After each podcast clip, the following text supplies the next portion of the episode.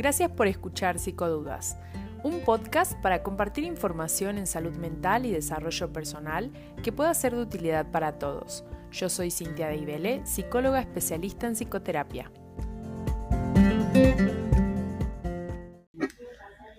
En este podcast hablamos acerca de la necesidad de cambio. ¿Es posible que mi pareja cambie porque yo lo necesito? ¿O es mejor que yo cambie mis expectativas? ¿O será mejor que yo renuncie a esa necesidad? Hola, hola, ¿cómo estás? Acá iniciando este podcast, quiero hablarte acerca de la necesidad de cambiar al otro. Esta necesidad se ve mucho más marcada en las relaciones de pareja, a veces también en los amigos, en la familia, pero mm, lo más fuerte, o sea, la necesidad de cambio más fuerte que yo he notado en, el trabajo, ¿no? En la consulta profesional es hacia la pareja. Y justo por eso quiero dedicar este espacio en este podcast para hablar de eso. Porque la necesidad de querer que la persona cambie, de que la pareja cambie, viene de la frustración o la insatisfacción que nos genera eso que no nos gusta en el otro, ¿no? El problema es que la otra persona ya viene con esos comportamientos, con esos patrones de conducta de hace muchos años. Son parte de su persona. Y si no le generan incomodidad a esa misma persona, no va a tener motivos por los cuales cambiar, ¿no? Y por eso es mucho más sabio renunciar a la necesidad de que el otro cambie, aceptar eso que no me gusta del otro o cambiar yo, cambiar yo de posición, de enfoque, de perspectiva, o cambiar de pareja, o quedarme solo, sola, depende de qué sea lo que mejor te haga. Entonces, si yo necesito que mi pareja cambie, ¿no?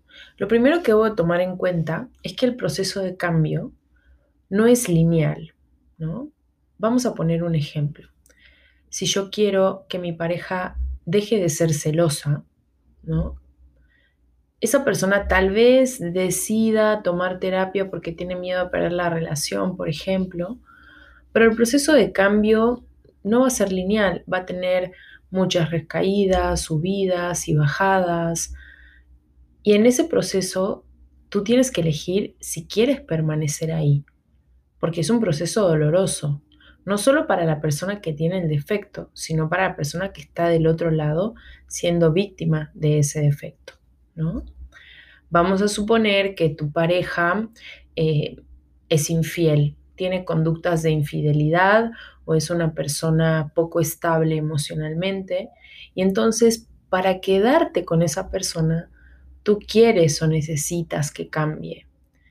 Bueno, en ese caso también la verdad es que el cambio no es lineal la persona puede estar siendo fiel por un rato, luego puede tener otras recaídas, eh, luego eh, puede de alguna manera estar un poco estable y volver a estar inestable, no se sabe. La personalidad es algo mm, tan cambiante, ¿no? tan, tan movible en el tiempo, que justo como yo siento amor, siento afecto por esa otra persona y sus defectos me duelen y me lastiman, me urge que cambie. Pero el otro es un ser que es como es, ¿no? Y está funcionando en la vida así como es.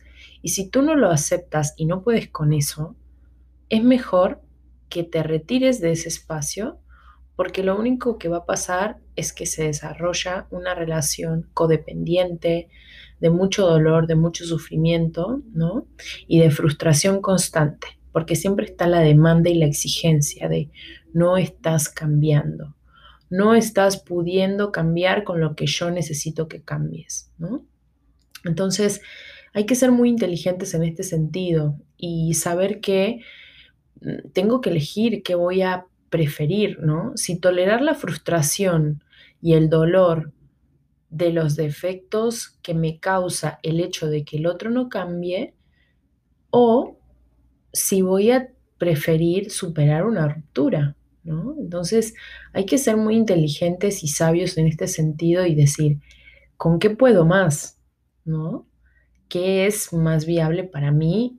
Y además, eh, bueno, si tengo un poquito de amor propio, ¿qué me hace mejor? ¿no? Em, también otro punto como muy importante es saber que el otro sí quiere cambiar. Eh, sí va a querer cambiar tu pareja. No es que no quiera, porque después dicen, es que no cambian porque no quieren. No, no es porque no quiera. Es que no tienen los recursos mentales, psicológicos, intelectuales, emocionales, los que sean necesarios. No los tiene y necesita desarrollarlos y eso lleva tiempo y es esfuerzo y es constancia y es trabajo y no todas las personas pueden hacerlo, ¿no? Entonces, también hay que considerar eso. Las personas no es que no cambian porque no quieren. Todos tenemos deseos maravillosos de tener una vida plena e increíble, pero muy pocos pueden alcanzarla, ¿no? Porque muy pocos tienen los recursos suficientes para poder llegar a, esas metas.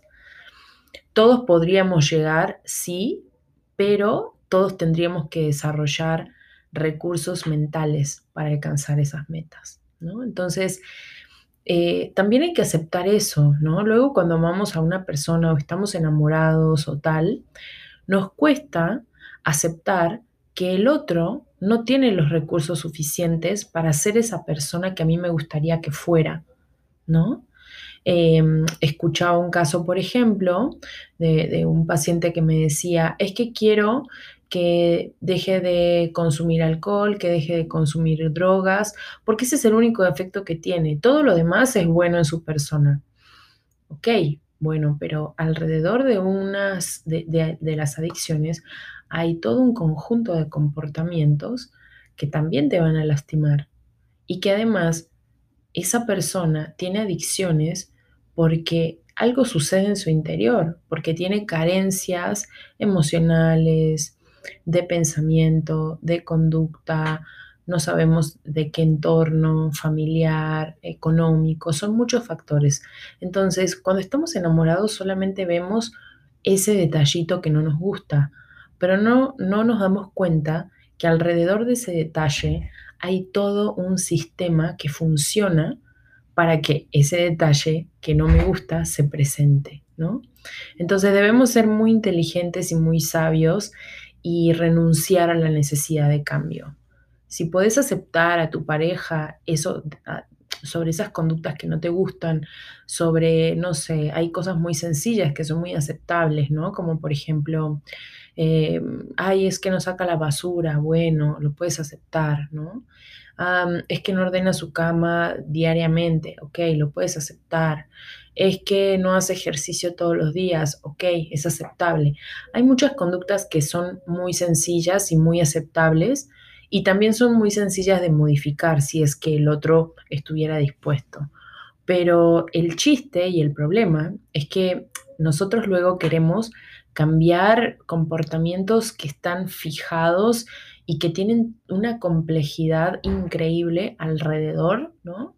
Como la infidelidad, los celos, la inseguridad, eh, la disciplina laboral, la disciplina en la vida en general. O sea, son eh, factores difíciles de cambiar porque necesitan muchos recursos para poder eh, generar ese cambio.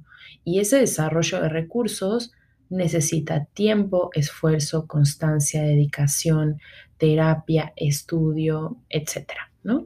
Entonces, bueno, nada, aquí les quería presentar un poquito este tema de la necesidad de cambio en la pareja para que puedan eh, desarrollar expectativas realistas respecto a los demás, respecto a su pareja, la gente que quieren, ¿no? Y no exigir desde lo que yo sí he logrado y tú no eres, sino si te amo por esas cosas buenas que tienes, pues me voy a quedar con eso, ¿no? Y te voy a amar por eso. Y con lo malo que tienes, voy a ver si puedo convivir. Y si no puedo convivir con eso malo que tienes, pues me fijo, ¿no? Me separo, eh, tomo decisiones, eh, trabajo en mí, lo que sea necesario. Pero no pedirle a los demás que hagan el trabajo que uno mismo tiene que hacer, que es aceptar a su entorno, ¿vale? Y aceptar las decisiones que uno mismo también está tomando. Les mando un abrazo y espero que tengan un muy bonito día. una linda semana y un bonito fin de semana. Que estén muy bien. Hasta luego. Chau, chau. Si este podcast fue útil para ti, compártelo con más personas con el fin de difundir la información y ayudar a otros. Suscríbete a Psicodudas en Spotify para estar enterado de nuevos contenidos.